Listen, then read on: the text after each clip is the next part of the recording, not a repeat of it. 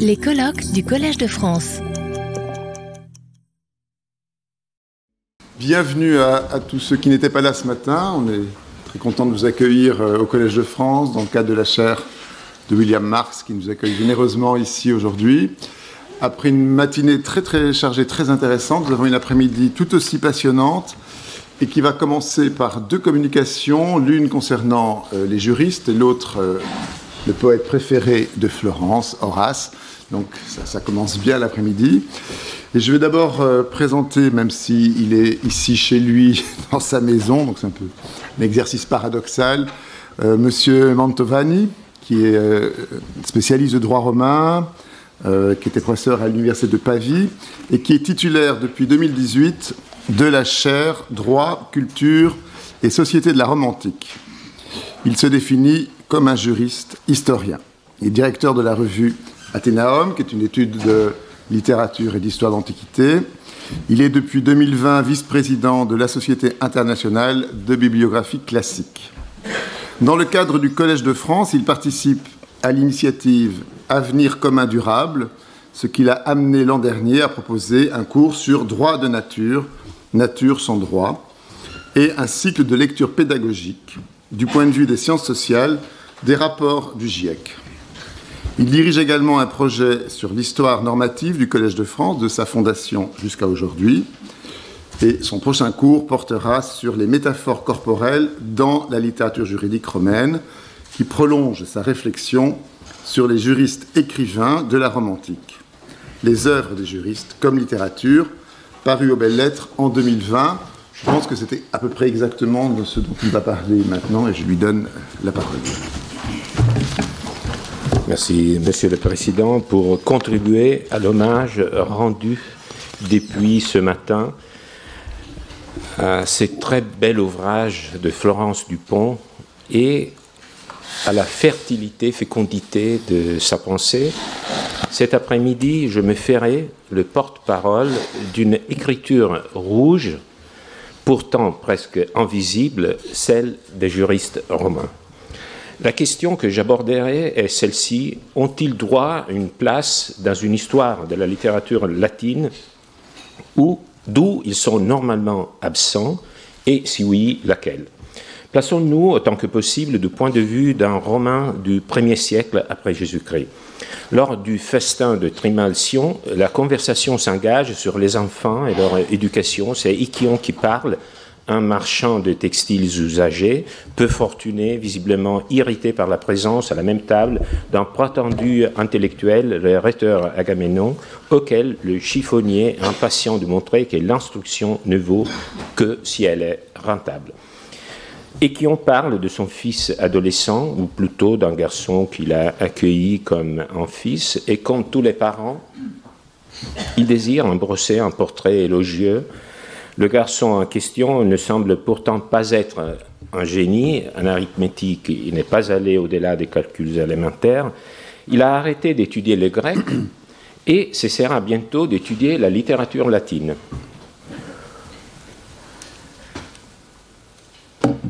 Pourtant, euh, le jeune homme a déjà consacré trop de temps aux lettres, littérées, selon son père, qui confie à ses commensaux qu'il a décidé de l'orienter vers un sujet plus rentable, le droit, et ce qui est le plus important pour nous, il explique comment cela va se passer.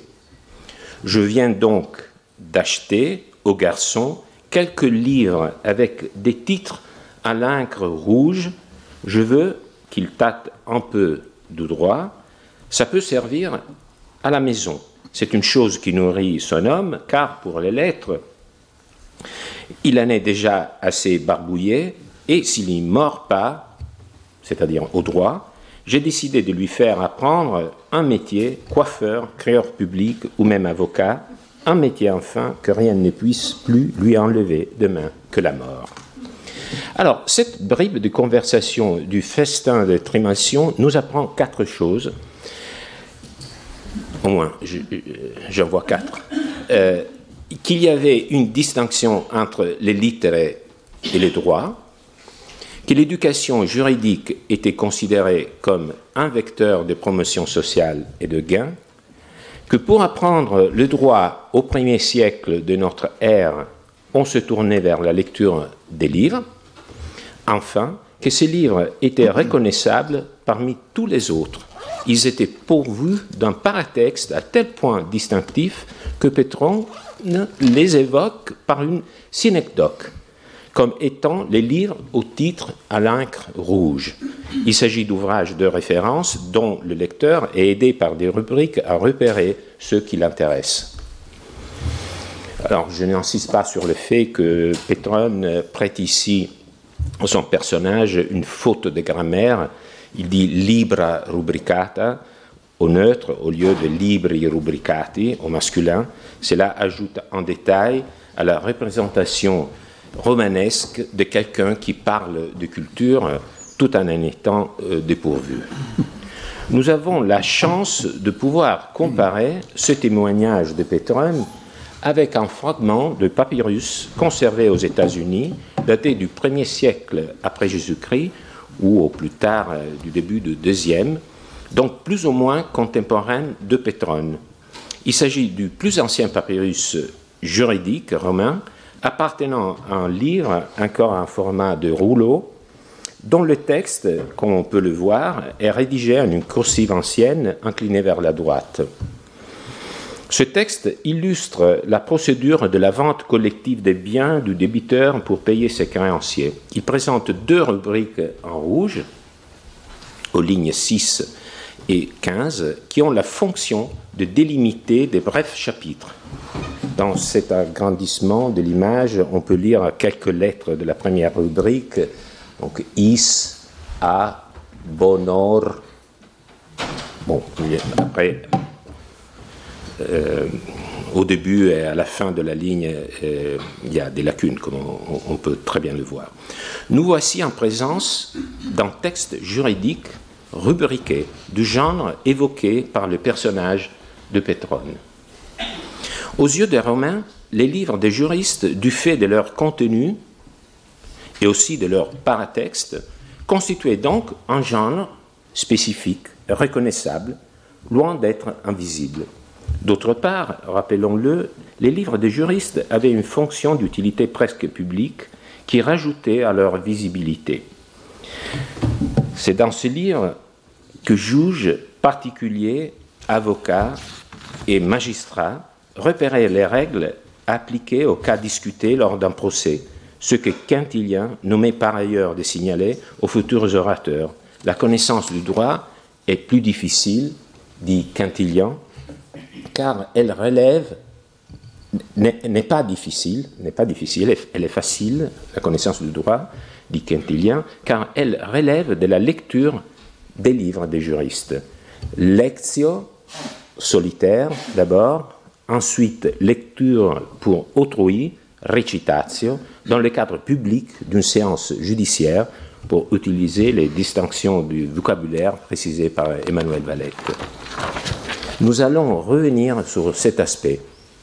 Les juristes n'étaient que des particuliers que seule, leur expertise légitimait. Néanmoins, en considération de cette fonction presque publique, à partir de l'âge d'Auguste, les écrits des juristes ont fait l'objet à plusieurs reprises de l'attention des empereurs, empressés d'établir quel juriste faisait le plus autorité. Cela a eu évidemment l'effet de définir davantage ce genre.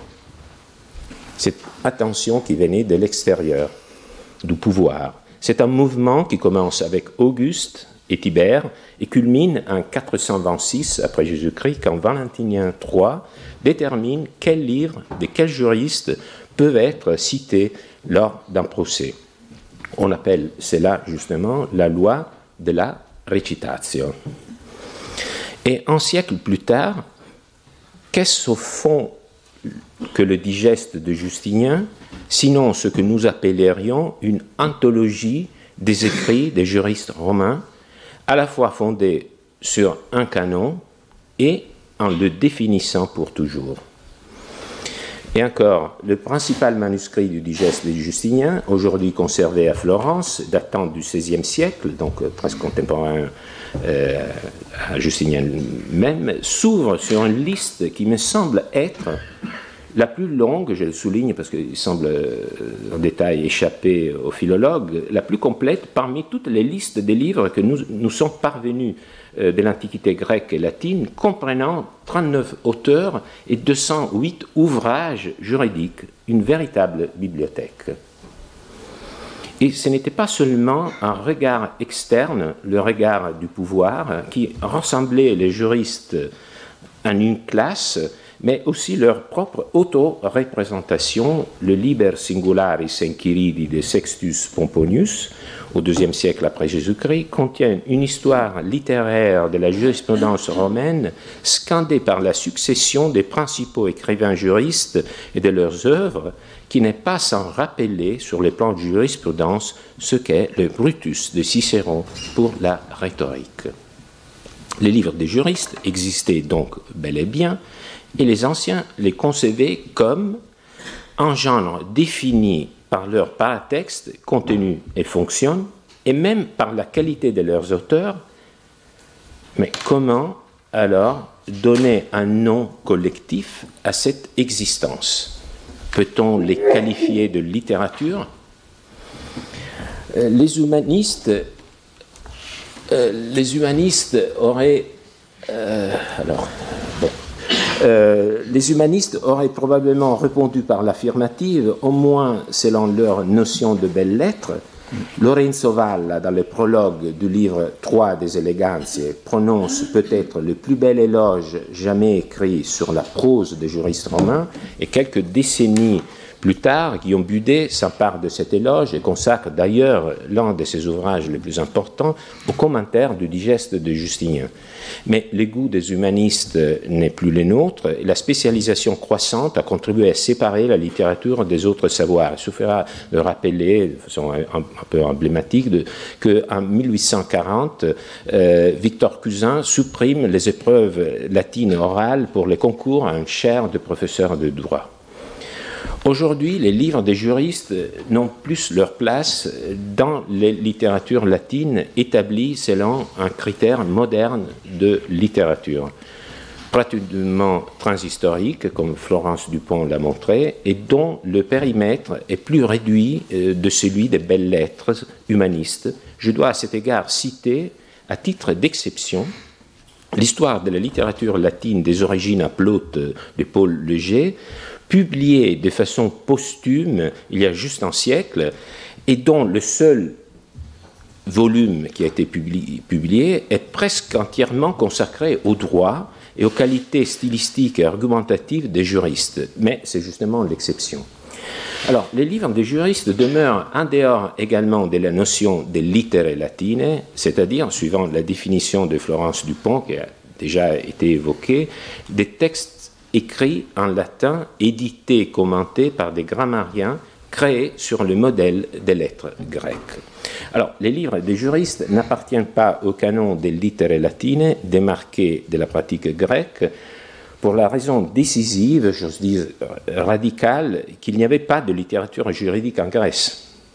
Certes, le droit existait à Gortine ou à Athènes, les orateurs les mobilisaient dans leurs discours, les philosophes dans leurs traités, mais il n'existait pas des juristes en tant que groupe d'experts, surtout pas d'élaboration écrite de leur travail de réflexion. Celle des juristes romains est donc une textualité qui s'inscrit et dépend d'un système institutionnel différent. Donc, elle s'inscrit dans un système institutionnel. Alors, euh, Rome avait là quelque chose qui faisait défaut à la Grèce, ceux qui Cicéron, euh, avec, euh, disons, le même, euh, esprit que lorsqu'il il parle de la religion dans le passage que Vincent Pierre Delforge vient d'évoquer, Cicéron n'a pas omis de le souligner par le biais du personnage de Crassus dans le dialogue de l'orateur, on ne saurait croire, en effet, à quel point règne dans le droit civil, partout ailleurs que chez nous, une confusion presque ridicule C'est ce que je ne cesse de montrer dans mes entretiens journaliers lorsque je place la sagesse de nos hommes bien au-dessus de celle euh, dont les autres peuples ont fait preuve, notamment les Grecs. Et voilà pour quelle raison j'ai pu dire, chez Vola, juriste, que si l'on veut devenir un orateur accompli, la connaissance du droit civil s'impose comme une nécessité. Alors, le dernier propos est aussi à remarquer, le droit fait partie de la culture idéale de l'orateur, et Quintilien euh, dira de même. Alors, dans ce cadre, l'orientation donnée par Florence Dupont à son histoire littéraire m'a convaincu davantage du rôle particulier qu'ont eu les écrits des juristes, justement, plus par différence que par assimilation aux lettres latines. Alors, avant de poursuivre, euh, je vous propose de lire ensemble au moins un passage d'un juriste que j'ai volontairement choisi de l'époque euh, cicéronienne. Alors, petite préambule, l'action ad exhibendum pour l'exhibition, dont il est ici question, sanctionnait le devoir pour tout possesseur d'une chose mobilière, le droit, le, devoir pour, tout possesseur d'une chose mobilière de l'exhiber, devoir de l'exhiber, c'est-à-dire de la présenter à celui qui considère avoir un droit sur cette chose et donc un intérêt à cette exhibition. Voilà ce qu'en écrit le juriste Alphenus Varius consulté à, à ces propos. Alors tous ceux qui ont un intérêt peuvent agir pour l'exhibition d'une chose. Une telle demande, mais une telle me demanda si cette action pouvait amener son adversaire à présenter tous ses livres de comptes à l'exhibition desquels il avait un grand intérêt. Il, c'est-à-dire le juriste, Alphenus, répondit qu'il ne fallait pas interpréter le droit civil de manière calomnieuse, ni s'attacher aux mots, mais prêter attention à l'intention avec laquelle une chose est dite. Car si l'on suivait ce raisonnement, même un, un passionné d'une discipline quelconque peut dire qu'il a intérêt à ce qu'on lui exhibe tel ou tel livre, puisque si on le lui donne, une fois qu'il aura lu, il deviendra plus savant et meilleur. Alors, ces passages, quoique brefs, nous permettent de saisir le propre de l'écriture juridique. D'abord, la stylisation de la consultation du client, consultation qui, je le souligne, dans cet effort euh, d'insérer euh, la textualité dans ces institutions. Alors, cette consultation n'avait pas toujours lieu à l'oral, se faisant souvent par écrit, tout comme la réponse. L'affaire ici tourne autour de l'interprétation d'un principe, notamment de ce qu'est un intérêt juridiquement protégé dans le cadre de cette action pour l'exhibition. Le client, par ignorance ou par cet esprit de chicane que ceux qui ne sont pas des juristes se permettent parfois pour se montrer plus astucieux que les juristes eux-mêmes, voudrait pousser ce principe et la notion d'intérêt jusqu'à l'excès. Je pense que euh, l'agacement euh, du juriste euh, envers ce particulier qui lui pose la question, on, le voit par la position du mais adversatif au début de la phrase de la consultation. donc, ce client voudrait pousser ce principe et la notion d'intérêt jusqu'à l'excès, jusqu'à pouvoir accéder à tous les livres des comptes de son adversaire dans un procès. Alors, vous comprenez que cela serait commode de pouvoir éplucher tous les documents de notre adversaire, mais combien inéquitable. Alors, la réponse du juriste Alphenus se fonde sur un raisonnement très précis, rhétoriquement conçu, D'abord, il dit qu'il faut préférer l'interprétation selon l'esprit à l'interprétation littérale.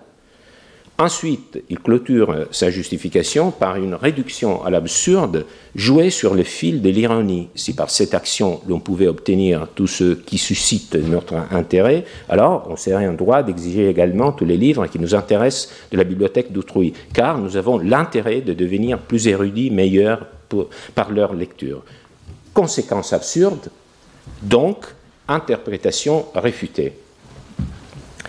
Le couple doctus et melior, d'ailleurs, n'est pas sans évoquer le passage du Brutus dans lequel Cicéron décrit les voyages de formation qu'il a fait à Rhodes avec le juriste Servius Sulpicius Rufus, voyage dont le but était justement de devenir melior et doctior.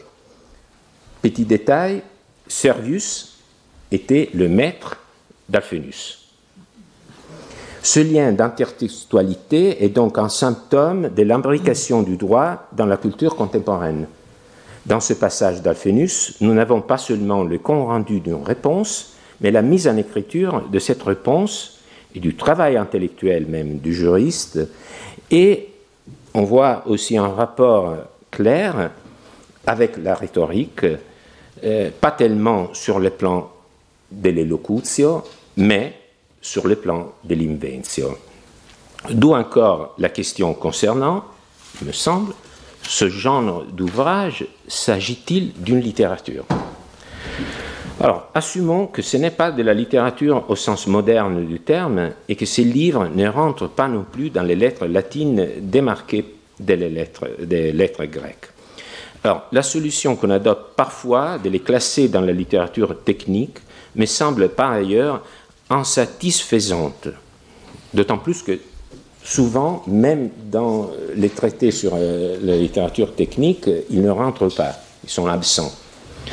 Euh, et c'est une solution insatisfaisante parce qu'il s'agit d'une définition par défaut.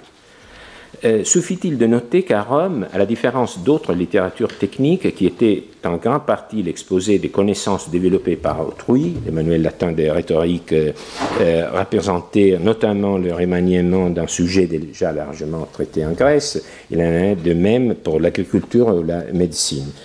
Mais à différence de ce genre d'écrits, les écrits des juristes venaient des créateurs de la discipline eux-mêmes encore une fois, au miroir d'autres genres, on perçoit la spécificité des œuvres des juristes.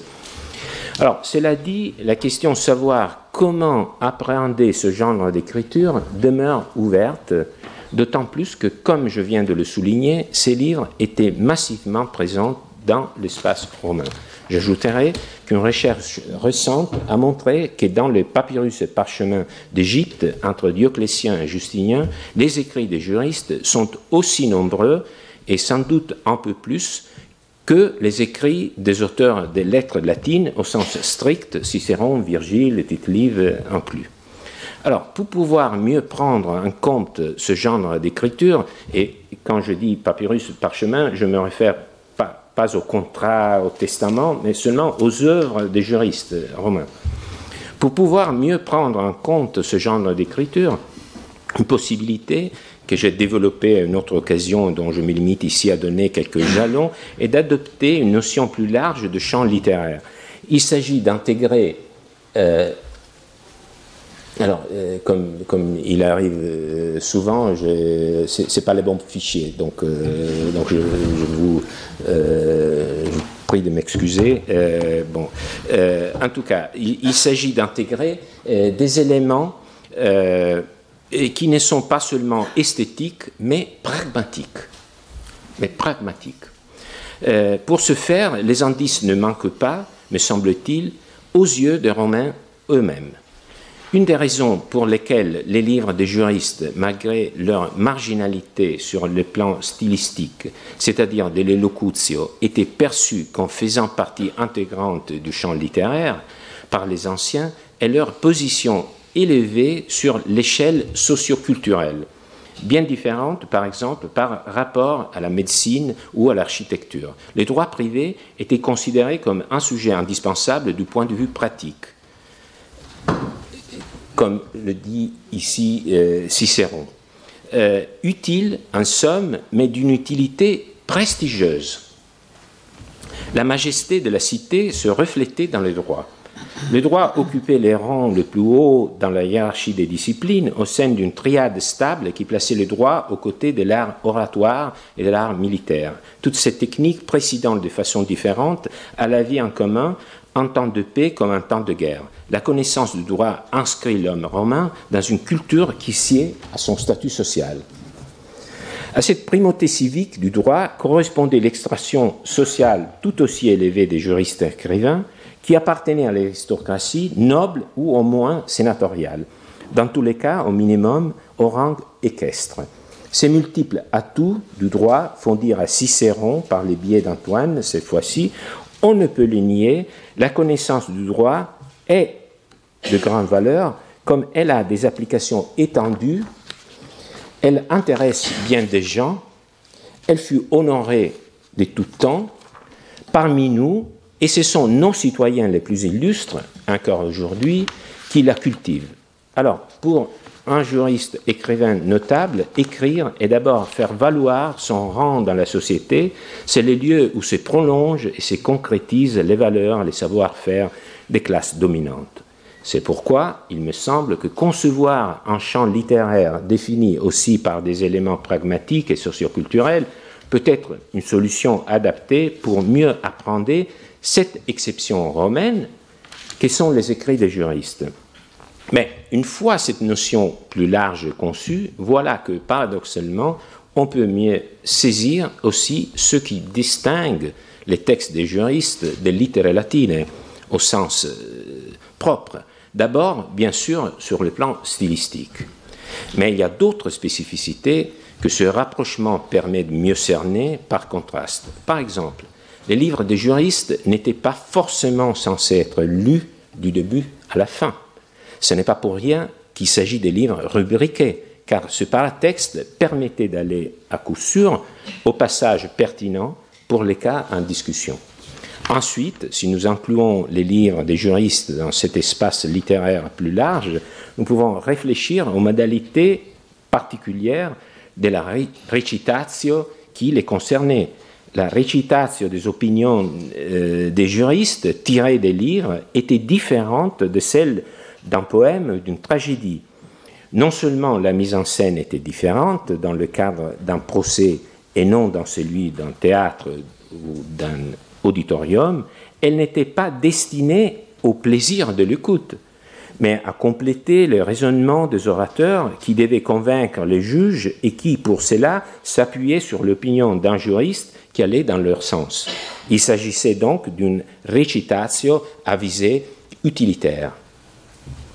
Dans cette recherche des points en commun et des différences, il faudra pourtant aussi considérer que les livres des juristes n'étaient pas seulement des répertoires d'avis et des précédents à réciter, mais tout autant le lieu d'une discussion agonistique entre les juristes eux-mêmes, souvent à distance de plusieurs siècles, un juriste du IIIe siècle après Jésus-Christ euh, discutant avec un juriste du deuxième avant comme s'il était son contemporain.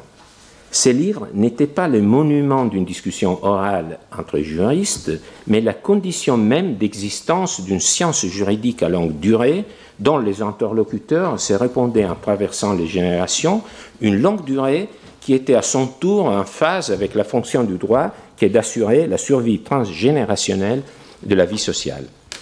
Une fois cela dit, vous aurez certainement compris que, pour moi, il ne s'agit pas de trouver à tout prix une catégorie pour les livres des juristes. Au contraire, il me semble nécessaire d'éviter que nos catégories nous empêchent de bien les apprendre.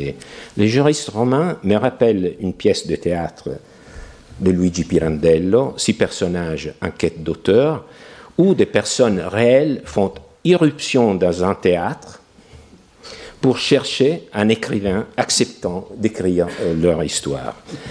Euh, ce qui me tient à cœur est de mieux apprendre le rôle que manifestement les livres des juristes remplissaient dans le système culturel romain, qui est différent du nôtre et du système grec, et qui pour cette raison même risque de leur faire de l'ombre. Donc les distinguer des lettres latines démarquées sur les lettres grecques me semble nous aider puissamment à mettre en valeur certains phénomènes autrement surprenants. Par exemple, de toutes les branches du savoir, le droit a été le dernier à Rome à se doter d'un manuel selon le schéma typique du manuel hellénistique que les Romains appelaient ars.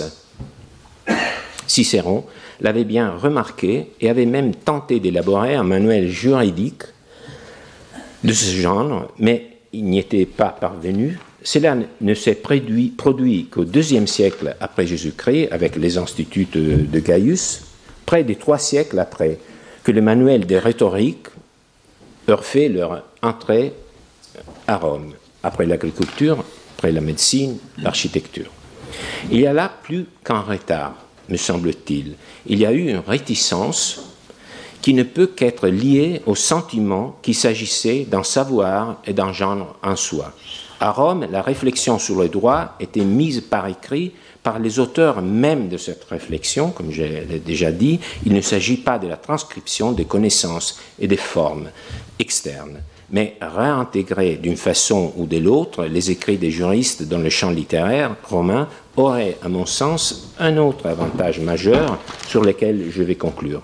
Il serait alors possible de leur appliquer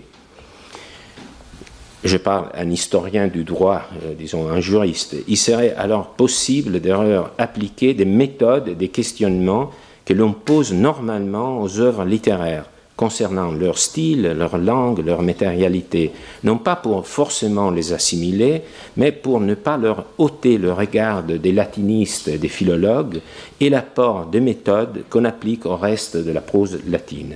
Réciproquement, il serait possible de mieux apprendre l'apport des juristes romains aux autres genres de textualité en termes de style et aussi de forme de pensée. Par exemple, on ne pourra pas comprendre les déclamations romaines si on ne se perçoit pas que les déclamateurs emploient des raisonnements qu'ils empruntent aux juristes romains en dépit du fait que le thème et la norme soient grecs. Loin d'être un objet parmi d'autres, ou même un genre parmi d'autres, il faut reconnaître à la jurisprudence un rôle proprement structurant. Sinon, si l'on creuse le fossé disciplinaire, le risque est de reproduire la boutade facile d'Antoine dans le De Oratore, qui de nous, euh, s'il lui faut jamais apprendre quelque chose par cœur, ne préférera le Tosser euh, de Pacuvius au traité de Manilius sur les contrats de vente. Ce à quoi il faut, peut-être répondre que l'œuvre du juriste Manilius sur les contrats de vente a beaucoup plus d'influence sur les quotidiens et sur la mentalité des Romains que le Tosser de Pacuvius et qu'il est peut-être opportun pour nos études d'essayer de la mesurer. Merci. Retrouvez tous les contenus du Collège de France sur www.colège-2-france.fr.